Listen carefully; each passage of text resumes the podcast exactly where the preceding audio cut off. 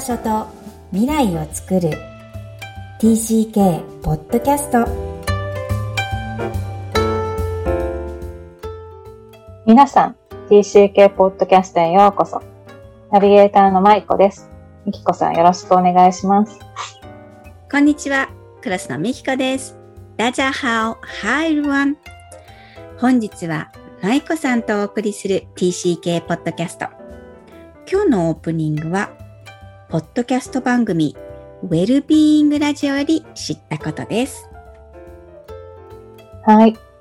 私の友人で、えっ、と、ポジティブ心理学という心理学を専門にしていらっしゃる方がいて、うん。その方が割と最近、ポッドキャストも始められたんですね。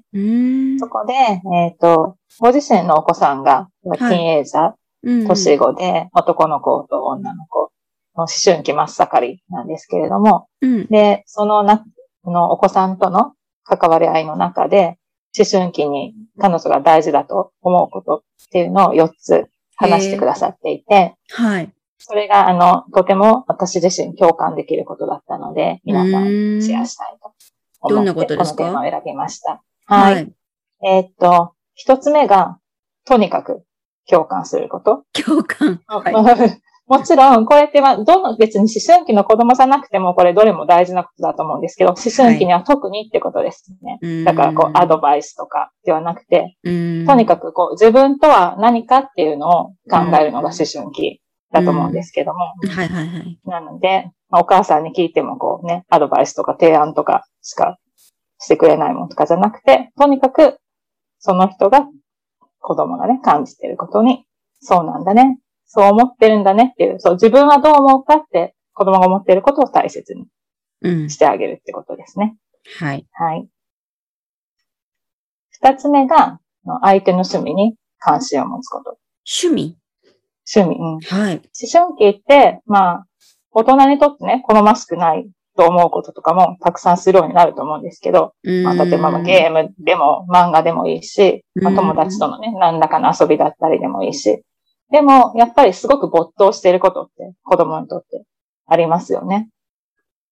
で、普段、こう、口数とか少なくなって、あまり子供の会話とかない場合でも、そういう自分の趣味とかに関してだったら子供はわーっと喋ったりするし、だから、自分が興味のあることじゃなくて、親がね、子供が、あの、今何に関心があるかってことを聞いてあげたり、話したりするっていうこわかるけど難しいよ。と。難しいね。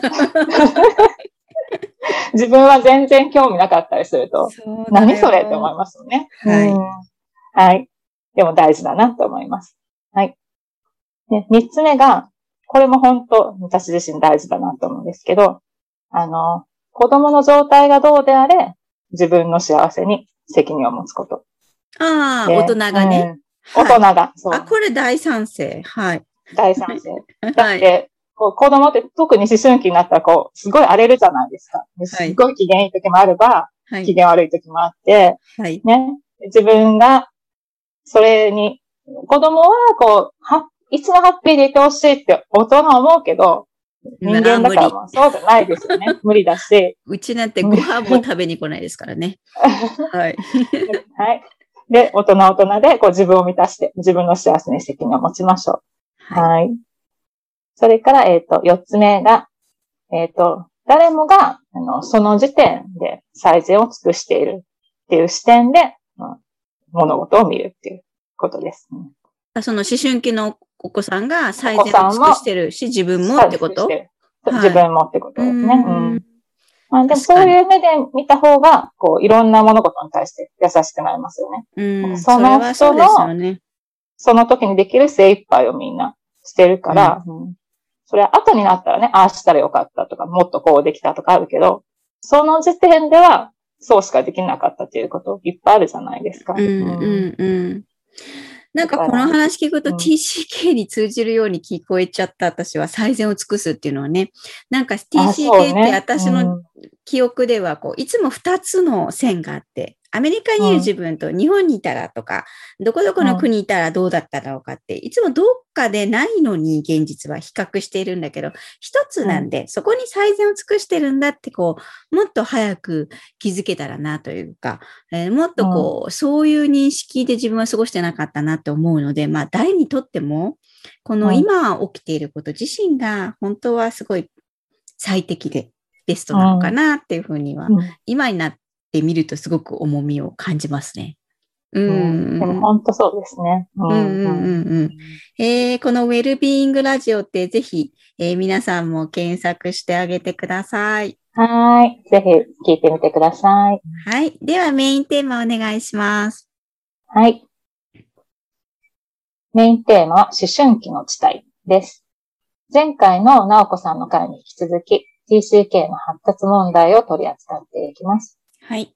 TCK は年齢よりも大人びてみ、大人びて見える一方、逆に遅れているように見える点もあるというお話です。うん。例として、700人以上の大人になった TCK の調査結果が本の中で紹介されています。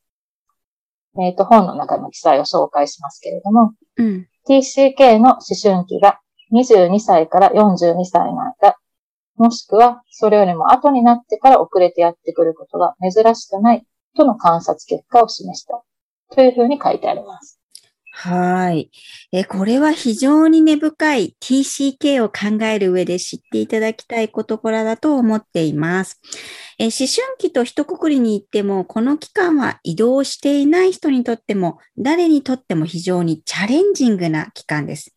えー思春期、難しいですよね。えー書籍の文章、この書籍は日本語版をいつもご紹介していますが、中の194ページから200ページ、201ページをぜひ手に取って見ていただきたいなと思っています。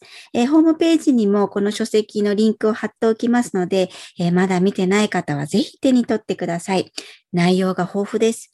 えしかも、このテーマにおいては特に心理学で説明されている思春期のプロセスにも、本当正確に、えー書記述してくださっているなと、えー私自身は感じています。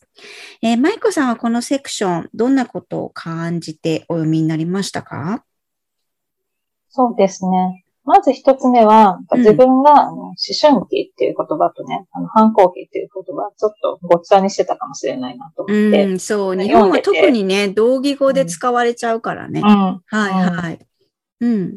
まあ、もちろん伴ってくるんだけど、まあ、思春期はこう自分を、自分とは何かっていう、そうですね。そこをね、確立していくプロセスだから、必ずしも反抗期と結びつかない場合もありま。すよね。ううんん、うん。それから、はい。一般的にはね、16、うん17、18ってこう発達心理学で言われているんですけど、うん今うんこの IT のせいかちょっとまだわからないんですが、遅れている？TCK に限ったことではなく、一般的にこう20代前半まで伸びているという研究結果もあるんですね。自分探しがだから長引いている。長引いている。そなんかこう、早く来て長引くのかなって思ってました。なんかこう、情報がすごい、こう、情報過多な時代だから、う。うん。情報はいっぱいあって、うん。その、うんプロセスに入るのは早くなるのかな。でも抜け出るのはどうなんでしょょうね。私の中では情報がありすぎて、自分探しまでする、こう、静寂さ、ゆったりとこう内省する時間もらえてないんじゃないかなっていう感じがしあます、逆にね、うんうんそう、それもあるかもしれない。うんうんうん。その、ミキコさんの話からつながると、その、やっぱり TCK は、その周りの社会とかルールがガラッと変わっちゃうから、ある日。うんうん。その、自分っていうものじゃなくて、その周りの世界について、はい。こうこの世界はどういうふうにできてるんだろうとか、うん。とすごいこう頑張って、うんこううん。探していくのに必死で、その自分の内面をよく見る時間が、時間がない。それから自分が決定する自由もない。そうそうそうそういうことで遅れるんです。っていうふうに理解しました。そうそうそうそうなんです。うんうんもう具体的に言えば、もう、英語とか外国語、フランス語、うんまあ、どこでもいい、スペイン語でもいいんですけど、もう必死にその現地で追いかけてるんですよね。語語学で言えば。で語学と付随してその文化、しきたり、えそのルールみたいな、社会のルールを追いかけているので、そこで浮かないように、だ誰だって人間、その社会でこうフィットしたいから、居心地よくしたいから、それなりに頑張ってるんですよね。そういう日々の生活で精一杯なので、自分はこれから大人になって何をしたいとか、自分って何が適職なんだろうか、なんて考えてる暇はないと、暇がない。思いますね。まあ、それはもうすごく当たり前の結果なのかな、TCK の思春期が遅れるのは、とは思います。ただ、いつも思うのは、そこを親が知ってほしいっていうこと。うん、遅れちゃうんだよね。当然移動してるから。っていう、良くも悪くも、あのそういう事実があるってことだけが、あの、今回、クローズアップされてるかなとは思いますが、うん、はい。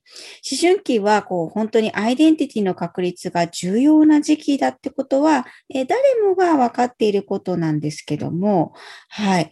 えー、やっぱり、なくてはならない大切な時間ではあります。で、これがなぜかと言いますと、こう、社会人として、えー、社会に貢献できる人、働き手となったり、えー、次世代を育むための健全性を養うこの時期であったりと、いろいろな意味で大人になる準備期間として大事なわけです。